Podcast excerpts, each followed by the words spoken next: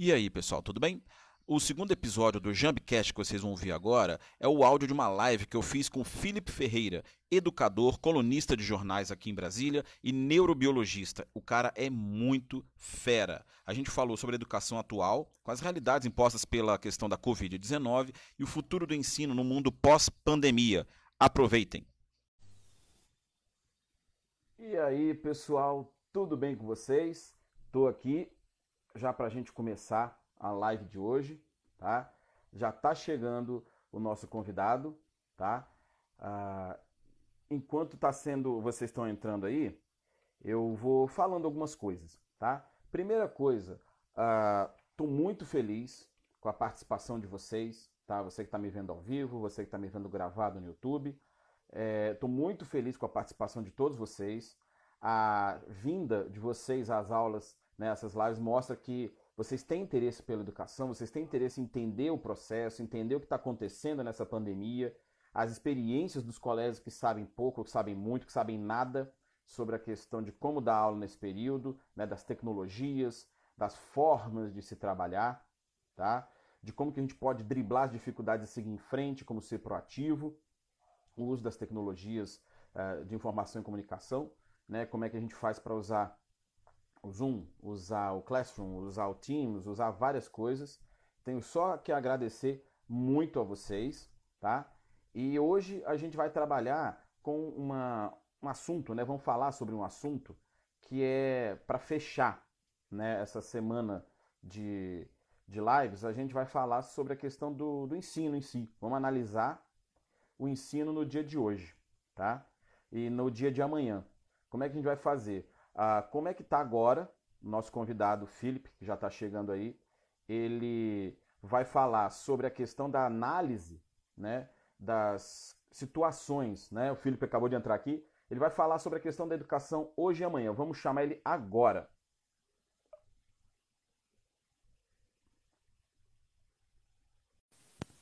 Está entrando.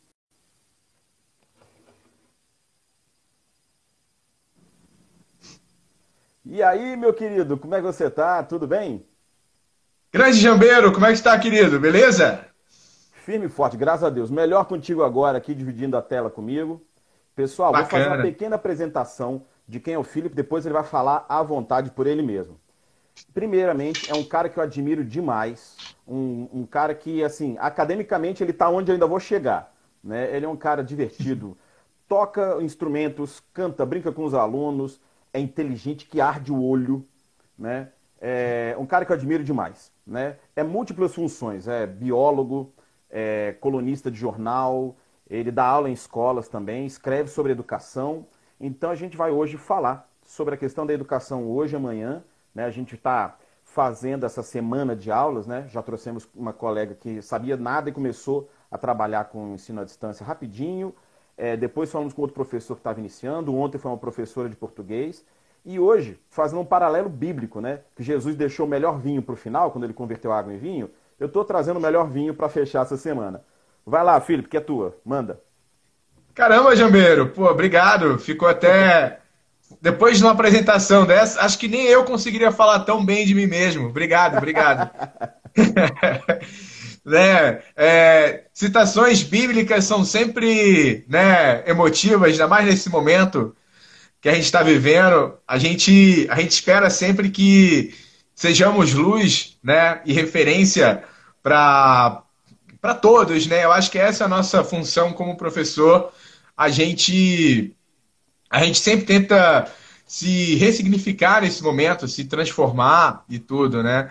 Eu acho que se eu fosse me definir hoje, né, pensando né, numa apresentação rápida, eu acho que eu acredito muito na democratização do ensino, né? Eu sou um sonhador, eu parto do princípio que a gente tem muito a, a aprender, né, com a educação. Eu tenho, cara, vários vários anseios dentro da educação, sabe? Eu acho assim, a forma como você falou, eu tento trazer para o aluno uma, uma, coisa mais lúdica, uma nova linha de raciocínio, linha de, de pensamento, porque eu parto do princípio que a aprendizagem ela é individual e significativa, né?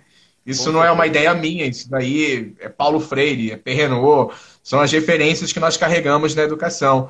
Mas obrigado mesmo pelo convite, tenho certeza que vai ser muito produtivo. É. E esqueci de falar mais uma coisa, ele desenha fantasticamente bem. Quem segue ele, vê o que ele rabisco, faz. Rabisco, rabisco, que isso? Que... Rabisco. Rabisco sou eu que eu faço. Eu faço aquele bonequinho de cabeça redonda e, os bracinhos e perna de palito. Acabou. Obrigado. Então, cara, deixa eu só mandar, mandar aqui um abraço. Um ex-aluno meu, o Times, cara. Times, obrigado, cara. Obrigado mesmo. Pô, tinha tempo que eu não falava com ele assim. Ele veio aqui na live agora falar, eu não poderia deixar. É, é, é sensacional. Foi aluno meu de pedagogia quando eu dava aula em faculdade. Cara, a gente transita nos meios, é engraçado, cara. Obrigado, Times. É. Se cuida, irmão. É legal isso da educação, né? Outro dia eu encontrei um cara que eu dei aula na época de cursinho, quando eu estava começando as aulas, né? É, minha vida profissional. O cara com dois filhos já, os moleques grandes, já com barba na cara. É muito louco isso da educação, né? É muito legal. Então já vou te mandar a é primeira pergunta. Né? Eu já vou te mandar a primeira Diga. pergunta. No nosso eixo de tema que a gente tem trabalhado com educação e tal, é, como é que está a sua experiência, ou de professor né, em si, ou vendo a educação com a questão das tecnologias online nas aulas? Como é que você está vendo isso? A questão da tecnologia EAD na aula agora? Cara, Jambeiro, eu tô, assim, eu tenho observado muitas dificuldades. Primeira dificuldade de, da, da comunicação entre os professores, porque a gente tem. Voltou? Voltou. é, tem, tem, tem uma cachorra, cara, que realmente ela, ela quer participar da live.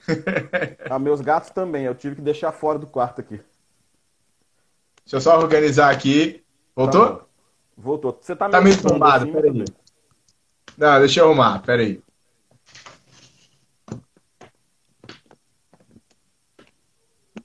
Foi? Foi. É, tá bem tombado, né? Peraí. É aquelas coisas que nem o... a, gente, a, gente tava falando, a gente tava falando de tecnologias aí, pronto, essa é uma delas. Como saber lidar com imprevistos em lives. Né? Quem sabe faz ao vivo, Faustão já dizia isso. Pô, bela, bela, bela referência, hein? Agora eu tô vendo o chão. Você tá vendo a minha cachorra? É, agora eu tô vendo a cachorrinha. Oiê! Agora você. Voltou. Bora. Vamos lá, voltou. Então é o seguinte, cara, sobre a questão. Tá me vendo? Tô, tá aí. Say hello para o Brasil. Sumiu.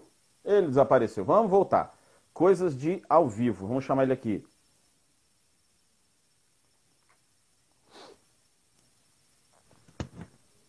Voltou. Voltou. Voltou. Ah, agora foi. Então, olha só. Não, aqui é. Ter bicho em casa são, são essas adversidades. Os animais participam.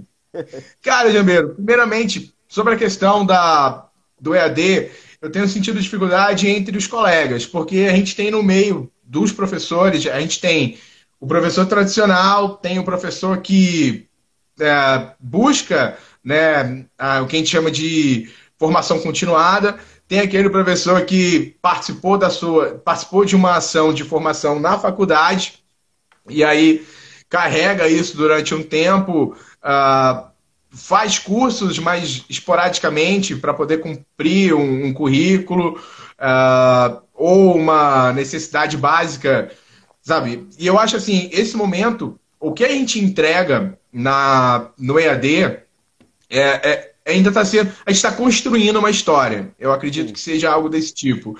Então, uh, no Brasil a gente nunca passou por uma necessidade, então hoje nós estamos vivendo uma necessidade de nos transformarmos. Aqueles que ainda permaneciam analógicos tiveram que, que se tornar digitais. Na então, eu já ouvi relatos de professores. Eu vi relatos de professores que não sabiam abrir o e-mail. E aí, hoje, estão tendo que trabalhar com as plataformas. Isso é, é, é assim eu não condeno. Eu acho que cada um tem o seu estilo de vida, o seu modo de, de estudo, né? Tem pessoas que, se você entregar um iPad hoje, um tablet, ela não consegue conduzir um livro, uma leitura tão eficiente, porque a gente tem que respeitar muito a, a história e a forma como essa pessoa construiu o seu aprendizado. Então, a forma como nós estudamos, por exemplo, eu, quando era pequeno, ia o vendedor de, ba... de enciclopédias, né? De, de báscara lá e tal, na porta, Também. Vendendo os fascículos.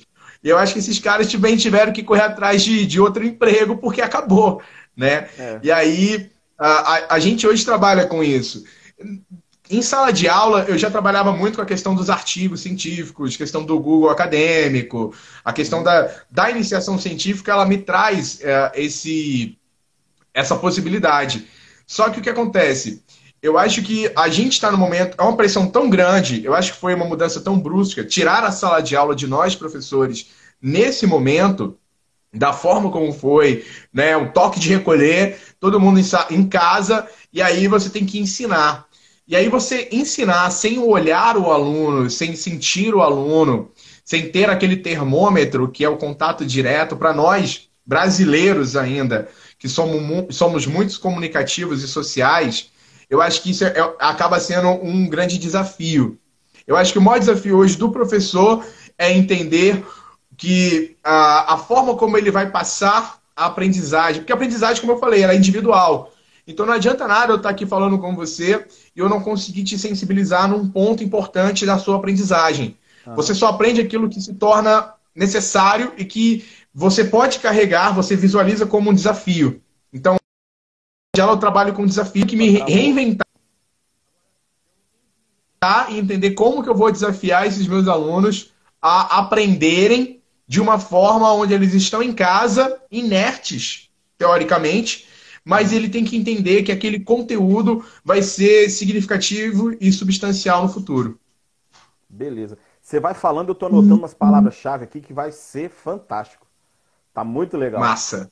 É, uma outra, uma, em cima do que você falou, a democratização do ensino, né? É, eu vejo a forma, o EAD como uma forma de democratizar, mas que tem que ser algo gradual, né? E não como você disse, da gente ter que entrar de uma vez nele, né? Mergulhar. Porque isso ia trazer um treinamento gradual dos professores, né? Como você falou, os professores mais tradicionais, irem fazendo essa transição, né?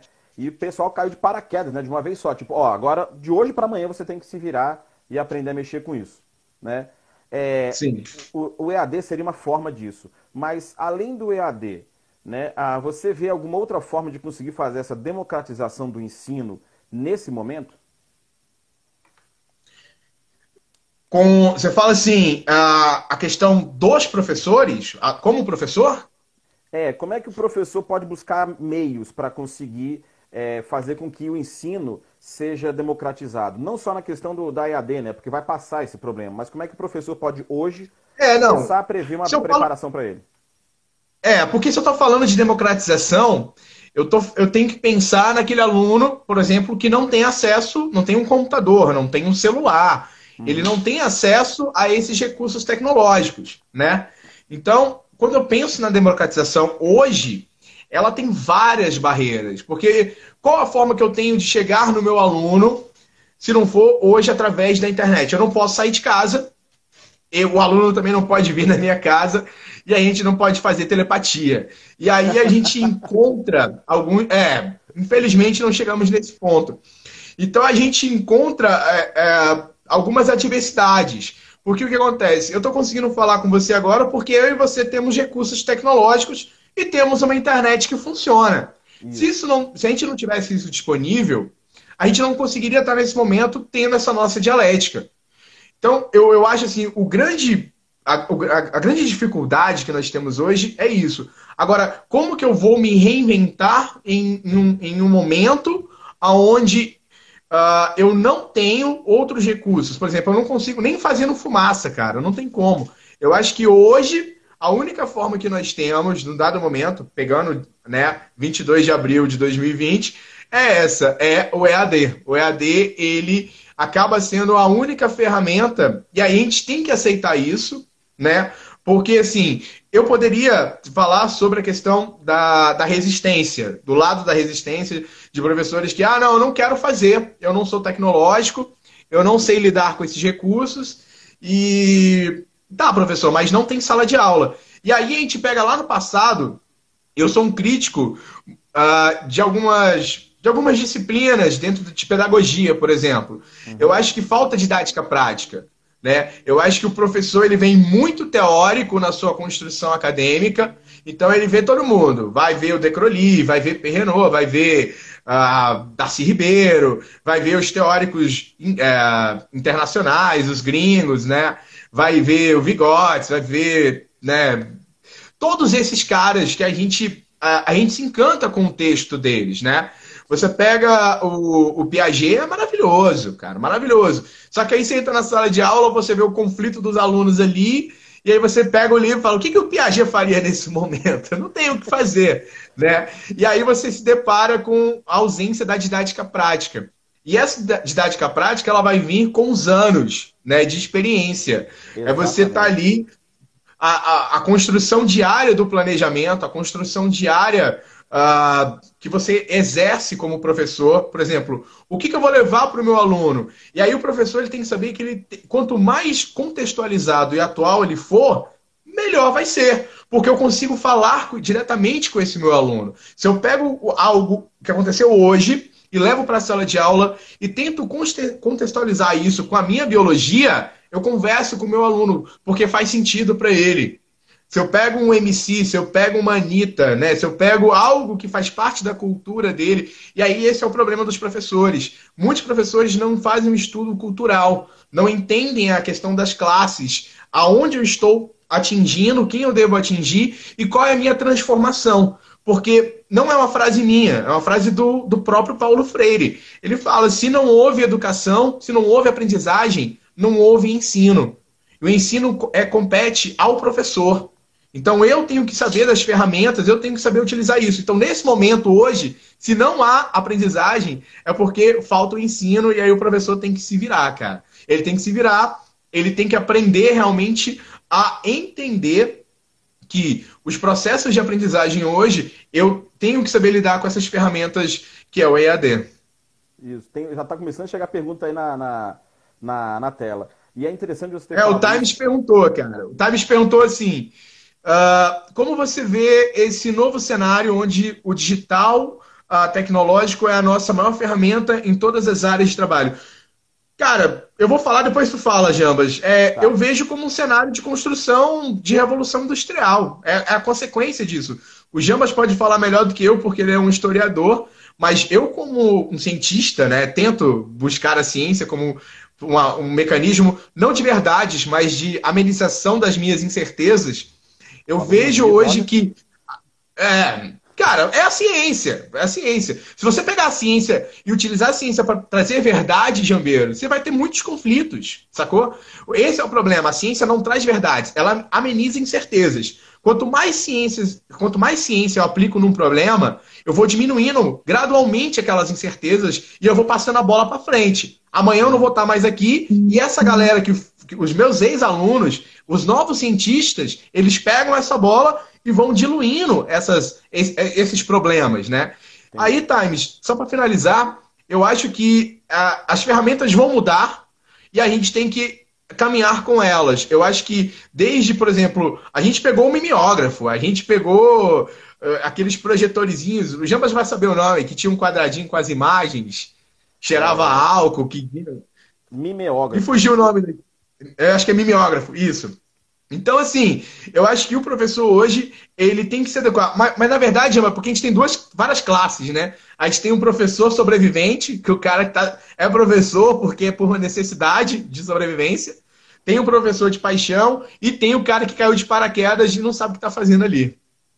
É, eu, eu vejo o seguinte, nessa pergunta dele, a questão do ensino, a questão do digital e tecnológico e tal, é, no momento, se a gente não tivesse nessa situação de isolamento, e eu defendo isso desde 2013, quando eu, eu completei minha pós em ensino à distância, né? A questão é o seguinte, o digital ele tem que vir como um complemento, uma complementação para ajudar o professor. Né? Porque até pelo nosso modelo de ensino, ele é presencial, muito conteudista e tal. E a questão do, do, do, do EAD, ele viria como uma contribuição que, na minha visão, seria inteligente e interessante pelo seguinte. Uh, eu dei um conteúdo hoje, digamos, sobre a Revolução Industrial. Né? E aí eu mando para os alunos, por exemplo, uma lista de exercício online, em que eles vão fazer, às vezes, até pesquisar alguma coisa, E eu consigo, de uma aula para outra, por exemplo, de terça para quinta, o próprio sistema já me dá um relatório em que eu já consigo identificar quais assuntos daquela aula que eu dei ficaram melhor compreendidos ou não. Então eu consigo corrigir o, o conteúdo, né, o meu rumo, de uma aula para outra. Ao invés de esperar chegar a prova dali um mês, ou de fazer só o dever de casa do livro, que para mim uma das coisas mais ultrapassadas é o, o, livro didático em si. Né? Porque o aluno é, vai eu... dever.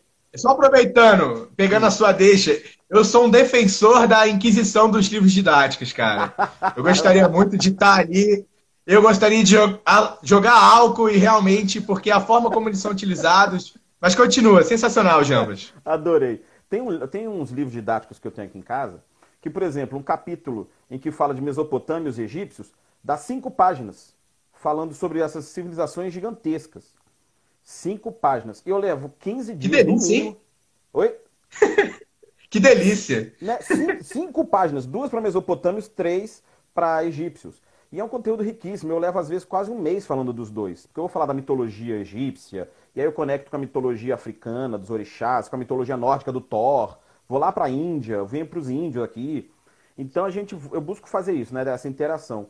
E o exercício do livro didático, por exemplo, o aluno vai fazer de qualquer jeito, ele vai botar qualquer resposta, e a gente com 30, 40 alunos em sala, a gente não tem como fazer a verificação se todo mundo conseguiu entender ou todo mundo fez certo. Já quando a gente tem. Opa, caiu de novo. Já tá tudo caindo, gente... vamos embora. Já quando a gente tem é, a questão do, de uma atividade online, os alunos vão primeiro, vão curtir porque estão com o celular que eles não desgrudam, né, o tablet ou computador. Ali você já consegue fazer com que o sistema tenha uma, tab uma tabulação para a gente, já facilita demais. Você vai corrigindo o rumo e isso vai dar um ganho de produtividade, não só para o professor, como de produtividade no processo de aprendizagem para os alunos de uma aula para outra, eu consigo corrigir meu rumo, fazer com que aquela tecnologia trabalhe a meu favor. Né? E isso, então, é uma coisa que a gente vai complementar, Times, mais à frente, tá? Nessa, nessa conversa hoje, na questão de a gente usar tecnologia e como é que vai ser a vida pós-pandemia. Tem, tinha mais coisa aqui. Deixa eu ver, cadê? Renata. Tem mais perguntas. É, eu também tenho uma pergunta marota. Como democratizar em lugares sem acessibilidade? Interior da Amazônia, como é que a gente faz?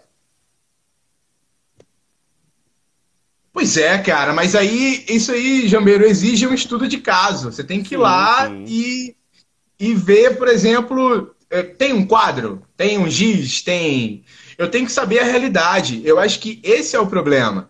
A gente, a gente cria essas análises utópicas e acha que, pô, não, mas a educação lá, lá no Amazonas, a educação no norte do Brasil, ela, ela pegando a questão do, do IDEB, de tudo, é entender que não adianta nada você mandar livros para lá se você não tem a, a, a noção de como que é, é, o trabalho educacional. Eu acho assim, os alunos de Manaus competirem com os alunos de São Paulo, com os alunos das grandes metrópoles do Brasil, no Enem, eu acho que, pelo menos, é, é, eu vejo como uma forma discrepante. É muito difícil você falar assim, e aí, como é que você está fazendo Manaus? Bem, eu acho que eu, eu, como sendo biólogo, eu ia procurar referências dentro da biologia, sacou? Eu ia atrás de algo que eu pudesse, por exemplo, cara, vamos pro mato.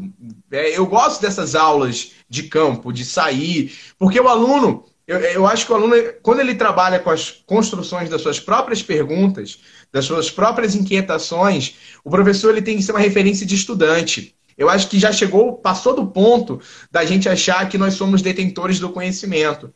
Aí quando você se desprende disso e fala, olha, eu não sei tudo, entendeu? Eu não sei na biologia, eu sei o mínimo do mínimo, eu sei o básico dentro da área de evolução, que é, que é minha área de, de interesse de pesquisa. E aí o aluno, ele precisa ter uma referência de estudante, de como que se estuda, não que se aprende. Aí, eu, eu, aí a gente pensa, como que a gente trabalha com educação no, em Manaus? Eu não sei o que tem lá. Então eu seria um outro estudante junto com os alunos para tentar buscar esse conhecimento. A busca do conhecimento ela vem da inquietação. Então, se eu não consigo despertar essa vontade de aprender no meu aluno, e aí eu chego e falo, Joãozinho, vai estudar. O Joãozinho olha para o lado, olha para o outro e fala, professor, eu nunca vi ninguém estudando. Ele não tem um exemplo de referência. Ele passou a vida inteira sendo delegado que ele deveria estudar, que ele estuda errado. Só que o professor tem que sentar do lado dele e mostrar que o estudo é pesquisa. Estudar é você buscar as respostas para as suas inquietações. Por isso que eu acho que esse modelo de trazer respostas uh, fragmentadas, né, datadas, é, retiradas do Ctrl-C, Ctrl-V da mente do aluno, porque a gente sabe, a gente era assim, prova amanhã. O que, que eu fazia? Pegava e lia mil vezes o capítulo, nem dormia direito, chegava na sala, nem mexia a cabeça, sentava quietinho, não conversava com ninguém, para o conteúdo não se dissipar da minha mente, da minha memória. E aí eu tá, recebi a prova direto, já pá, respondi igual um louco, por quê? Com medo do conteúdo ir embora. Acabava a prova, cara, era, olha só, o exorcismo total, saía tudo, opa, beleza, acabou. Né? Mesopotâmia, não preciso mais de você. E aí, não é substancial. Eu trabalho muito com, com a questão de que assim, o aluno me questiona, professor, por que, que eu preciso saber a função da mitocôndria? Eu respondo, cara, eu não sei, porque eu não vivo a sua vida. Eu acho que aquele filme, como referência para quem está assistindo, o filme Quem Quer Ser um Milionário, ele traz isso. Ele mostra que a vida vai te trazer as perguntas e quanto mais conhecimento você tiver, mais preparado você vai estar para, essas para o que a vida vai te trazer. Né? Eu acho que esse é o preparatório. É mostrar para o aluno que não importa o que você saiba.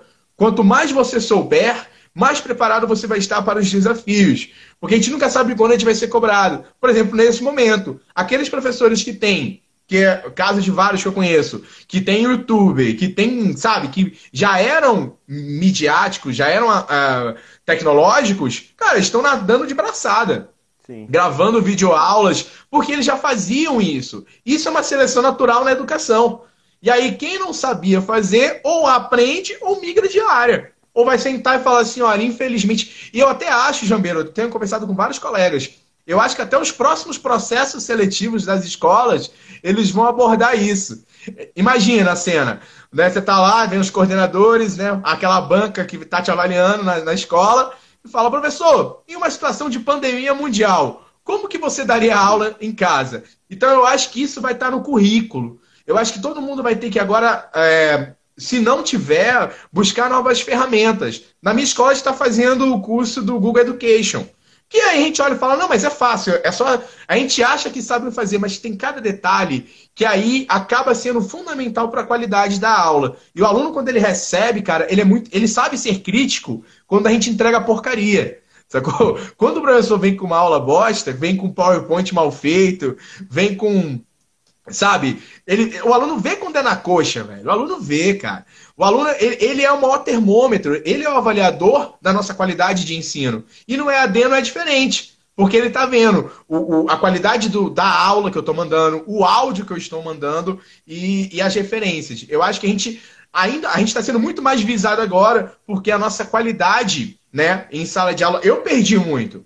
Porque o meu negócio com os alunos é assim: é o tete, é olho no olho. E agora, como é que eu faço na câmera. Eu tenho que entregar qualidade. Eu tenho que, na minha voz, na minha gravação, no meu PowerPoint, no que eu entrego para ele, ele tem que se sentir motivado para isso.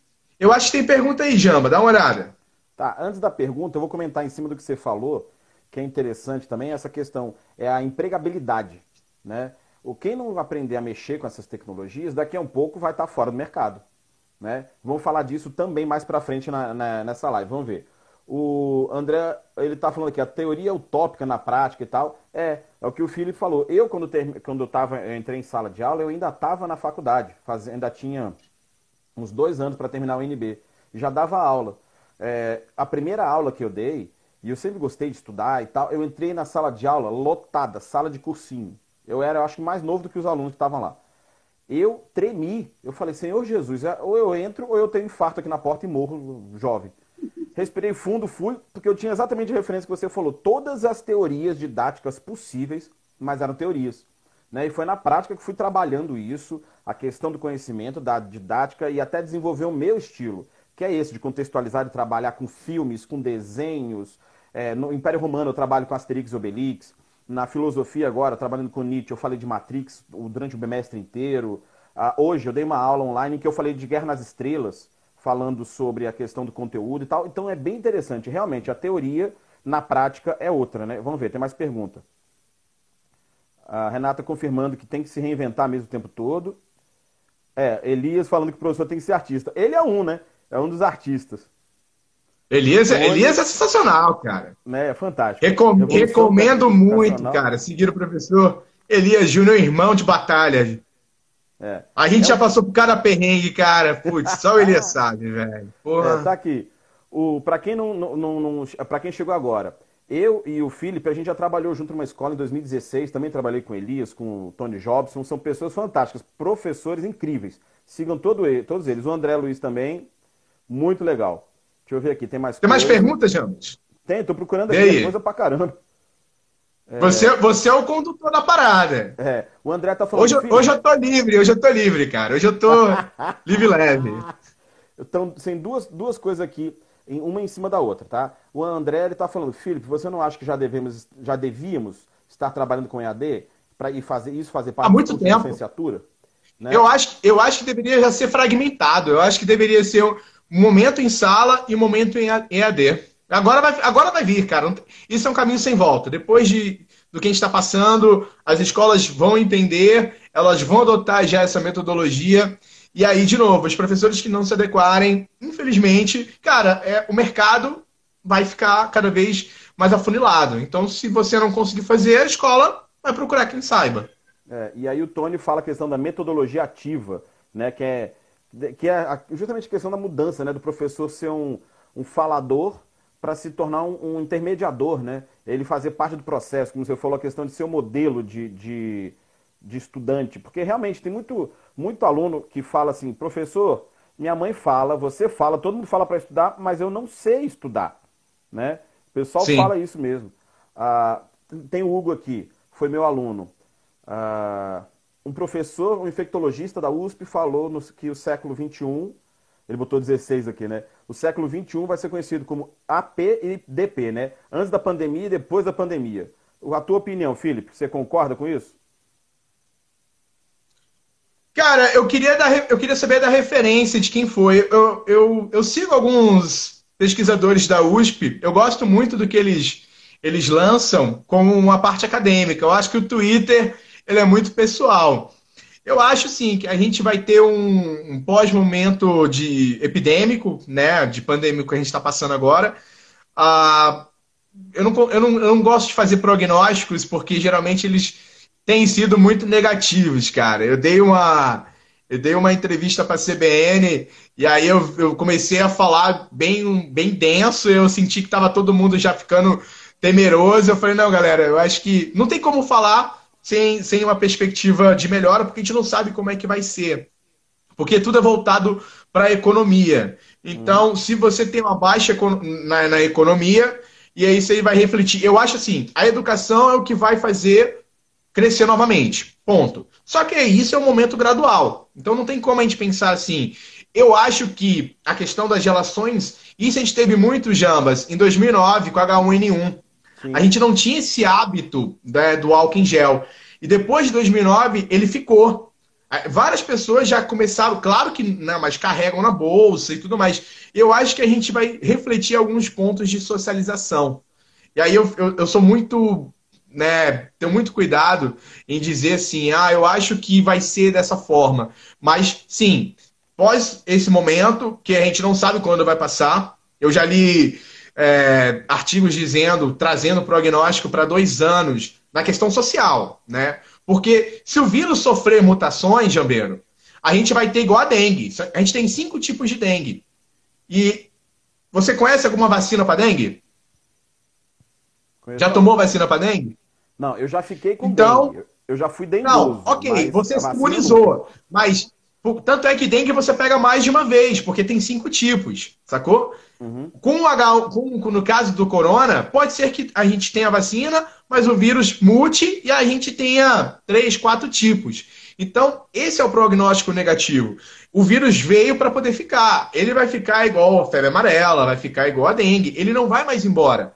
O problema é como nós vamos lidar com eles. Eu acho que a questão social, a questão da. A, eu acho que até a disposição das salas de aula dos alunos, ela vai ter que ser revista, sacou? Então, eu acho que aquela questão do aluno enfileirado um do lado do outro, trabalho em grupo, que muitos professores gostam de fazer, para fazer a questão da interação, que é importantíssimo, né?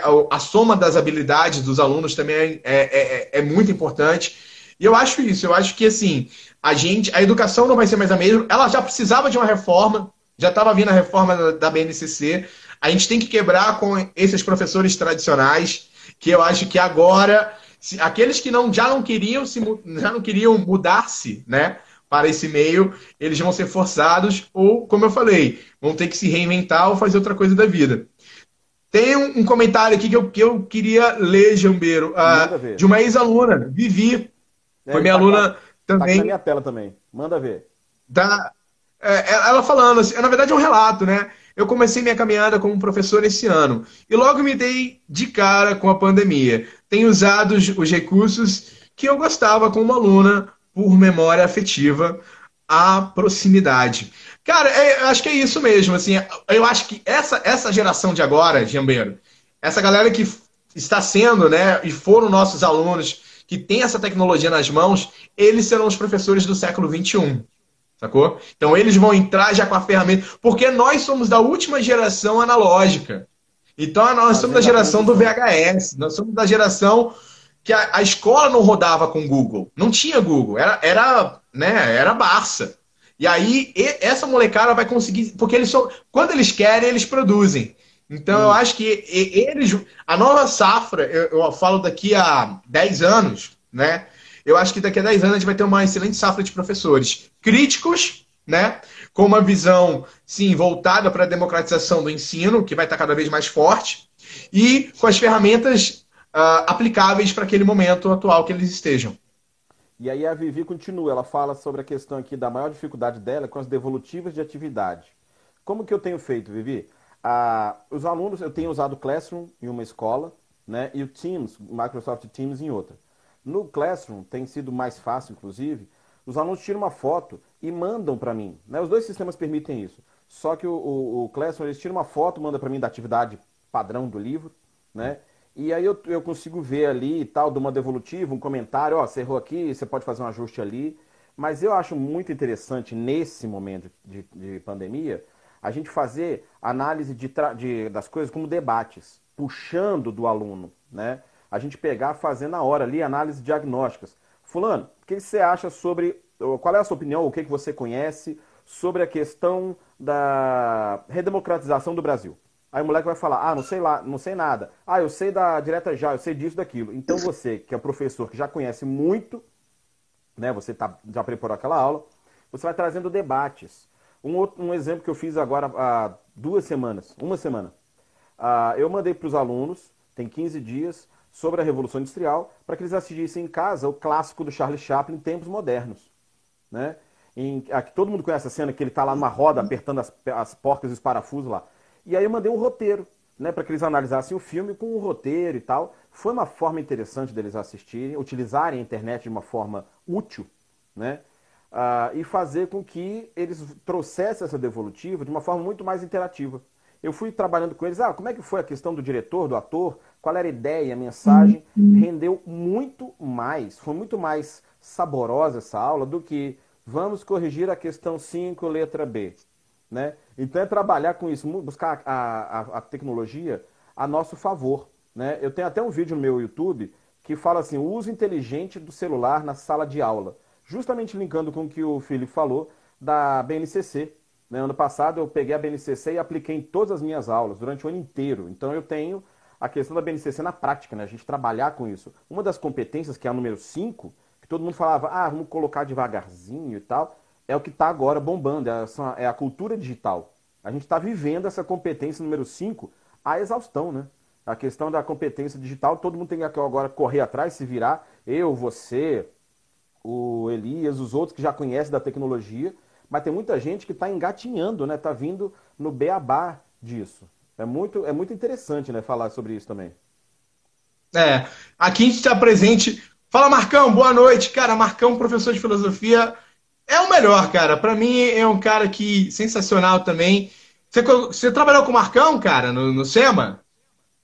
Cara, trabalhou, não trabalhou? Acho que sim. Acho que sim, foi 2016, Mar... né? A gente trabalhou Marcão com é ele, sensacional. Sim. Marcão é irmão de batalha. Tamo junto, Marcão. Caramba, velho, que bacana. Robert, caraca, moleque, saudações, beleza? Obrigado aí pela força, irmão. E aí, Jambas, continua, vamos embora. Live é tua. Cara, tem, tem pergunta aqui, hein? Vamos lá. É, tem mais uma pergunta para você aqui. Ah, que a, gente, a colega de ontem, a Mayara, que está até assistindo a gente aqui, ontem ela falou uma coisa interessante, a questão da educação de quarentena, né? Educação de quarentena. Ah, que a gente, você já falou um pouquinho do, do, da, do ensino pré-Covid e pós-Covid.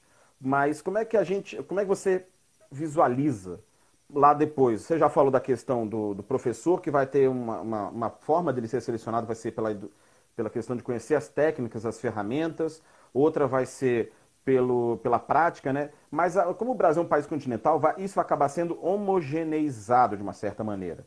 Né? E como é que você vê o, a questão da educação para o aluno, para o professor e para as escolas depois que acabar a pandemia? Depois que acabar, você fala, tipo, segunda-feira, todo mundo de volta. Cara, eu acho que vai ser gradativo. Eu acho que os alunos vão voltar de forma homeopática. Os alunos, eles vão. Acho que poucos pais vão aderir. Realmente, eu tive uma conversa essa tarde. Eu fiz uma matéria para o Jornal de Brasília. Eu conversei no, ao telefone com o chefe da, da Casa Civil, uhum. aqui do DF. E ele já bateu o martelo e, e, ele falou que somente com comprovação científica, ou seja, os caras vão ter que usar a ciência para poder realmente fazer a liberação das escolas, né? Ou seja, você tem que ter uma contestação, né, sobre ah, pode ou você não pode voltar, mas os pais nesse momento, eu acho que tem pai que está falando assim para mim, é, eu prefiro meu filho perca o ano do que perca a vida os alunos eles são vetores né, desse vírus. Então, por mais que eles possam ser assintomáticos, na grande maioria, eles acabam sendo vetores para casa. E aí você tem um pai, uma mãe, uma avó, um avô, um vizinho que tem problemas crônicos, problemas renais, problemas uh, asma, pressão alta, diabetes. E aí eu acho que assim, a gente pensando nesse momento pós-Covid em sala de aula, eu acho que a gente vai chegar muito ressabiado, a gente vai chegar muito fechado né? Eu não consigo imaginar dando uma aula de máscara, eu, a não ser que eu fosse o Sub-Zero, né, do Mortal Kombat, é mas eu tenho que arranjar, eu tenho que arranjar algo assim, a gente não vai conseguir. Ou seja, vai ser muito tenso, a gente vai estar tá, Uh, a gente está tendo. Porque, na verdade, as pessoas acham que a gente está de férias. Tem gente que acha que está de férias, que o professor está em casa. Cara, eu estou trabalhando muito mais em casa do que na escola porque eu tenho que roteirizar, eu tenho que pesquisar, eu tenho que gravar, eu tenho que editar, eu tenho que contar com uma internet boa, ou seja, e aí eu estou fazendo ao mesmo tempo. Eu estou aqui, eu abro o YouTube e vou pegar tutorial, vou pegar tutorial de edição. Tive que aprender na marra. Porque ou eu faço isso, ou eu vou dispor de que alguém faça. Só que todo dia eu gravo aula. Então não tem como. Fica, eu, eu acho que fica, eu não tenho um tempo hábil de mandar o vídeo para o cara editar e primeiro também que eu não tenho dinheiro para isso também. Eu acho que a gente retornando, a gente retornando para a sala de aula, a gente vai. Eu acho que o, professor. Cara, porque se o professor chega desmotivado, não importa qual seja o motivo, ele já vai ser criticado. Nesse momento, a gente vai estar. Tá, todos os holofotes vão estar tá em cima da gente. A gente está cansado. A gente está cansado. Mas é necessário. Esse momento de isolamento, para nós, uh, ele é importante. E aí o professor vai chegar na sala de aula, todo mundo esperando aquele gás todo, e o professor chega, galera, é isso. Ou seja, há um desânimo. Você está vendo aí, por exemplo, escolas que estão desligando funcionários. Cara, vai ser difícil. As, as escolas vão ter. A escola vai ter que entregar para a gente, professor, recursos para que a gente consiga fazer com que a aprendizagem retorne. E aí você vai pegar um aluno que passou dois, né? Espero que não mais do que isso. A previsão é para agora, né? Final de maio. Mas pensar de dois meses de, de né, reclusão e voltar de uma hora para outra e achar que voltaremos para o final de março, né? O meio de março foi quando nós tivemos o decreto. Isso não vai acontecer. Esquece. Então, o ano letivo ele já foi alterado o, o, calendário já foi alterado, os conteúdos vão ter que ser adaptados. Então, aquilo que eu achava que eu tinha como, como primordial de, de, de biologia, eu vou ter que pensar ali e falar, cara, eu não posso exigir tanto desse meu aluno agora, eu não Exatamente. posso então. Mas aí eu penso, por esse sou eu falando, mas existe um Enem, existe um vestibular que tá, eu não sei se ele vai pensar dessa forma. E aí, como que eu preparo esse meu aluno? Que ele quer um vestibular, respeitando. Então, como que eu vou entregar esse aluno para poder estar apto a fazer um exame? Aí, cara, é, é, é muito conflituoso, Jambeira, é muito complicado. É aquela, aquele meme, né, do... Né, da cabeça é. o, acho, Marcos... A Vivi mandou mais alguma coisa aí, Jambas, dá uma olhada. Eu vi ela falando da, da, do aplicativo Class App, ela agradece pela dica. E o Marco, ele fala, eu não pensei que o abismo entre os professores era desse tamanho. Alguns já inseridos na cultura digital e outros longe. Um certo abismo entre as escolas particulares e públicas também, né? Cara, acontece. Eu tenho acompanhado algumas escolas é, que estão assim. Algumas pararam, outras continuam a pleno vapor. Algumas deram duas, três semanas para entender a situação e poder levar adiante. Né? Então, quando voltar, inclusive como o Felipe falou, algumas escolas vão estar tá num ponto X, outro Y, outro Z, vão estar tá no, no, gráfico, cada uma vai estar tá no nível, né? Vai estar e vai ter um processo em cima do que você falou, Enem, vestibular, ou do Fundamental 2 para terminar o ano e ter as, tem as formaturas e tal. Vai ser um processo complexo de homogeneização e de equilíbrio até, né? Da escola, da própria escola Sim. com a concorrente, com a pública e as, os alunos. Você é professor da rede pública também, né? A questão de como é que está sendo o, o, o, o lecionar na escola particular e na escola pública agora. Como é que está sendo isso? Cara, a escola pública, a gente tá todo mundo parado. Eu, eu fui convidado a participar do EducaDF, que aí eles selecionaram, convidaram alguns professores de áreas distintas, né? Matemática, física. Aí eu fui o cara da biologia para gravar algumas aulas e participar do programa ao vivo na TV Justiça. Uhum. E aí essas aulas vão ficar disponíveis para todos os alunos. A gente está falando de 400 mil alunos da rede pública é de fundamental. Não, Cara, é, é, é, educação básica. Então você pensa assim: eu estou entregando para o aluno do Fundamental 2 e do médio. Mas quem está fazendo para o Fundamental 1, entendeu? E, e, assim, a secretaria está tá produzindo. Mas é, é aquela coisa, é o ensino público, entendeu? Então não adianta. Eu posso ter a melhor aula gravada. Se meu aluno não tiver internet em casa, ele pode ter um MacBook. Mas se ele não tiver internet, ele não vai conseguir acessar a minha aula. Esse é o problema. Na escola particular, não a escola particular, o poder aquisitivo, ele é, ele é maior, e aí tá rodando, tá funcionando, tá tudo ok. Mas na pública, vai o prejuízo já está aí, né? A gente tem que passar isso para os alunos, falar assim, olha, o prejuízo existe, mas eu acho, Jambeiro, que esse momento, uh, eu acho que alguns alunos vão entender a questão do aprender sozinho. E aí eu acho que eles vão vir valorizando mais o professor, eu acho que os pais também estão sentindo isso, porque não adianta a gente mandar o conteúdo, o pai em casa tá lá, e aí?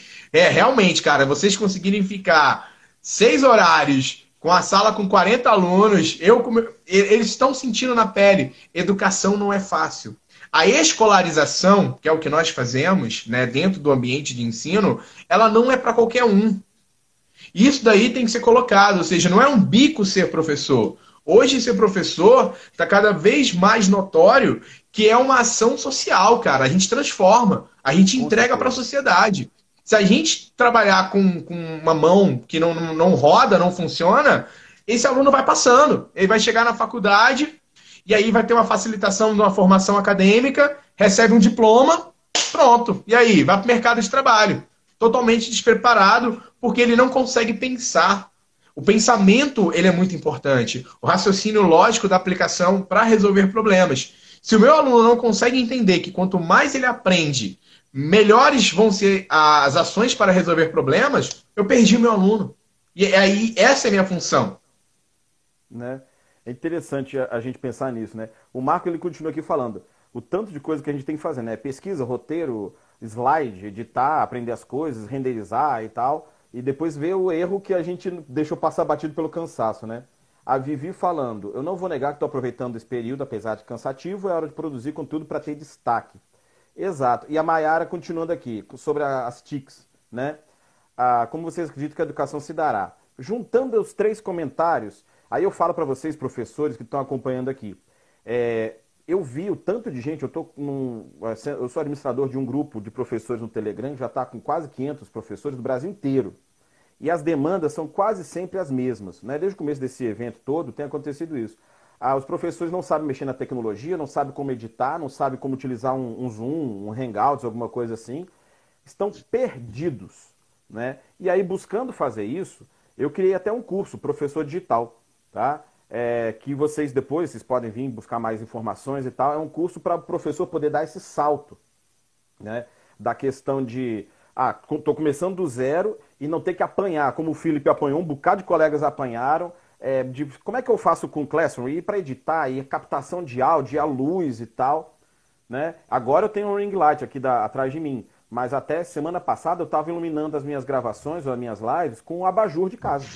Né? Então dá para a gente fazer com material de casa e com uma boa qualidade. Né? É, é importante a gente ficar ligado nisso. Né? Aí a Mayara pergunta aqui sobre a questão de como que a. Deixa eu ver aqui. A adequação das TICs nas escolas públicas, como você acredita que a educação se dará? É, a gente já falou isso, né? Sobre a questão de que não tem acesso ao computador e Wi-Fi, são realidades diferentes, né? a Vivi, reforçando o que você falou, o, o, esse esforço que a gente está tendo agora, né, e que é a busca que eu estou querendo trazer para ajudar os colegas, é que vai fazer a, a diferenciação, que é uma questão não somente de, ah, eu preciso aprender a mexer com isso agora, vai além. É a questão da nossa empregabilidade para o futuro, né? Sim. A questão da empregabilidade. O professor que tiver uhum. essa competência, né? Porque no começo do ano veio, ah, a grande preocupação do ano é a BNCC. Quando chegou o isolamento, ninguém mais lembra da BNCC e a questão é você manter o seu emprego. Né? Saber mexer com essas ferramentas para a segunda fase do ano, aí sim você retra, retrabalhar e voltar com a questão da BNCC e etc e tal. Né? É, é importante a gente ter essa preocupação. Ah, o Marcão falando, os portais Marcão, vários editores, o plural da Somos é um facilitador, sim. Tem bastante plataformas e tal. Você quer falar alguma coisa, Felipe, ainda? Você, tava, você ia falar Não, não, pode seguir. Tá. Pode seguir, tá sensacional.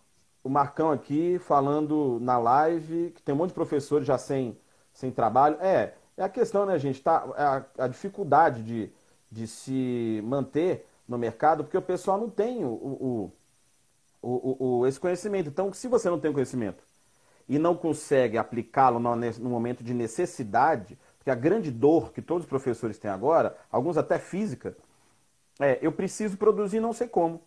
A pessoa entra em desespero, né? A gente consegue se virar. Mas o professor, como você falou no começo dessa live, o professor tradicional, o que, é que ele vai fazer? Vai entrar em parafuso. Né? Ó, o Marcão traz informação que é importantíssima. Cara, que é muita mensagem, mas ele falou o seguinte: hoje na live do Simpro, o Rodrigo do Simpro App falou que já são 2.400 professores sem contrato. Pois é, é, infelizmente, Marcão, é economia. A economia falando mais alto, o contrato temporário ele, ele, ele perde muito na, na questão de, de, de segurança, né? Desde a chegada de um efetivo no, na sua vaga até nessa instabilidade. Então, o governo ele vai começar a cortar nas arestas. E quem não tem uma estabilidade dentro de um funcionarismo público, né? Não é nem pela, pela questão funcional, mas pela questão de ter passado no concurso, o contrato já diz, ele vai ser utilizado enquanto for necessário. Então, para o governo, como os professores não estão trabalhando e eles recebem por hora aula, e aí houve esse corte aí. Eu também ouvi falar, Marcão, eu não sabia que era esse tanto de professores, não.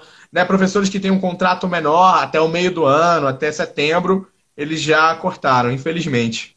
É, eu estava acompanhando essas informações também, é muito triste. E a questão da gente. Ele está falando aqui sobre a questão da competência digital, Google for Education. Isso tudo está nessa proposta que eu tenho do curso do professor digital. Inclusive, tem coisas a mais. Né? Eu tenho a, a, a um, são etapas além, né? São coisas que eu estou trazendo como um bônus desse, desse momento. Porque o que, que eu foquei agora? A gente trabalhar com a questão de aprender essas ferramentas, o uso delas práticos. Teve aula agora, você já pode aplicar para amanhã já ter o resultado. Né? E também tem uma questão de, que eu vou buscar trazer a BNCC para os colegas, né? Porque ele está falando da questão das competências e tal, trazer todas as 10 competências mastigadas já para o professor, porque eu, bicho, o que eu apanhei ano passado com a BNCC para colocar em prática, não é brincadeira não. Imagina. E, e, é, e, é, interessante a gente colocar isso, porque aí eu, também o professor vai pular uma etapa, né? É, é, é buscar ajudar sempre. É, nesse momento a gente tem que buscar compartilhar o conhecimento, né? Ah, a Vivi estava falando aqui, ó. Hoje mora em Cristalina. Tem tanta gente entrando que a mensagem sobe. Aqui já estamos enfrentando inadimplência de pagamentos na escola. Tem isso. Hoje eu vi num, num grupo, né? Me mandaram um print de um grupo de, de debates e tal, de mães e tal, de Águas Claras. E é uma conversa falava sobre isso. Olha, é, uma mãe falando sobre, ah, é, eu quero que as escolas continuem com as aulas EAD mesmo quando a gente voltar para a sala de aula. Uma outra falou, ah, mas eu quero que fique só na, em casa, porque meu filho pode ficar doente. Não, eu quero só sala de aula, né? Então essa situação toda. E aí uma questão para que infelizmente está acabando já. Ah, a gente, ah, o professor, ele vai ficar numa situação tipo, eu tenho que produzir mais, a escola vai pagar? Não, não vai pagar. E aí como é que a gente fica? E se a escola é, vai fechar? Vai nessa né? linha mesmo. Vai ser uma situação complexa, porque o professor vai trabalhar muito mais, vai ter que receber mais. A escola vai ter a situação dos pais que não vão querer pagar porque não precisa, vai ter que aumentar custo. Então é uma matemática complicada que a gente vai ter que ver na frente, né?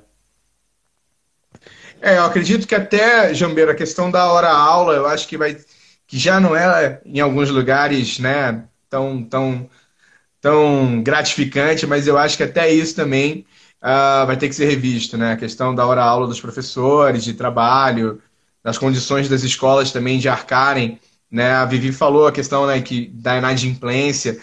É, é, é complicado, cara. Eu acho assim, o momento ele é de apreensão total. Eu acho que a gente vive uma incerteza muito grande no, no que teremos amanhã no, no ensino, né? Mas eu acho que é, eu acho que só de estar vivo já é o momento para a gente poder, pelo menos, ter um alento de comemoração. Com né? certeza. Eu, a, gente, a gente pensa muito, né? A gente pega e tenta ver. Eu sou amigo do Atila, cara. Então, o Atila e a Marina agora, que está a grande referência que a gente está tendo na, como divulgador científico, já era no canal Nerdologia. E a gente troca algumas ideias, assim, cara, e ele falou, né? Eu não sabia que eu seria tão cobrado. Igual o Marcão falou que nunca achou que fosse usar tanto, né? É. Uh, os recursos da, do Google. É, a gente, eu também, eu, eu não aguento mais ter que ficar fazendo prognósticos que a gente fala, cara, eu não sei o dia de amanhã. A gente já chegou num ponto de que cada dia é uma incerteza. Eu não estou nem falando de política, eu estou falando mais da questão de sobrevivência. É, vem quase para uma coisa filosófica, né? A gente não sabe o dia de amanhã e tal fica meio transcendental é. também, né? Ah, Felipe. É, eu, eu penso, eu penso, Jambeiro, em, em todas as classes. Sim. Eu penso no cara que tem o, o, hot dog ali na esquina, no carrinho, que aí agora o carrinho era alugado e ele não consegue pagar o aluguel do carrinho. Né? Os holds de shows, né? Porque o artista tá com a grana, então ele consegue, né? Tem a gordura ali por muito tempo. Agora, essa galera operacional que não vai dar, cara. Infelizmente, a gente. Eu li, eu li, foi no. Eu acho que foi no site da. Foi do Estadão, com prognóstico no final aí do ano de 40 milhões de desempregados no Brasil. É um absurdo, né? Cara, a gente tem dois minutos e meio. Eu quero agradecer enormemente a sua presença, tá? É, reforçar com os colegas que o curso Professor Digital já está disponível. Já tem alguns professores que estão por aqui, que eu, que eu vi que já são meus alunos, tá? É, no nosso, na minha bio aqui no Instagram, tem um link, você clica lá e aí aparecem algumas opções. A primeira é para entrar no curso do Professor Digital. Tiver alguma dúvida, pode me mandar no, no direct e tal, perguntar à vontade que eu te respondo tranquilamente, tá? Tem link para o nosso Telegram também e tal. É, o valor é muito pequeno. Se você parcelar, o valor mensal é equivalente a uma caixinha de, de, cerveja do seu final de semana. Então é muito em conta, né, velho? É muito em conta. Felipe, quero te agradecer. Muito obrigado pela sua presença, tá? Você é um cara fantástico, te admiro demais. Os alunos. Obrigado, aqui, Alguns alunos meus de escola tal falando, pô, que legal e tal, gostaram muito de você. Vamos marcar para mais para frente uma outra live dessa. Muito agradecido. Claro, claro muito agradecido. A sua presença foi incrível. Você é um cara fantástico, velho. Quero ser que nem você quando eu crescer. Obrigado, Jambas. Obrigado o convite. Uma honra estar aqui falando com você e acessando sempre as pessoas, levando informação com credibilidade, que acho que é isso que o professor tem que fazer sempre. Eu acho que o nosso propósito é ser verdadeiro. A gente não pode perder a nossa ética e nem a nossa moral nesse momento. Obrigado de coração.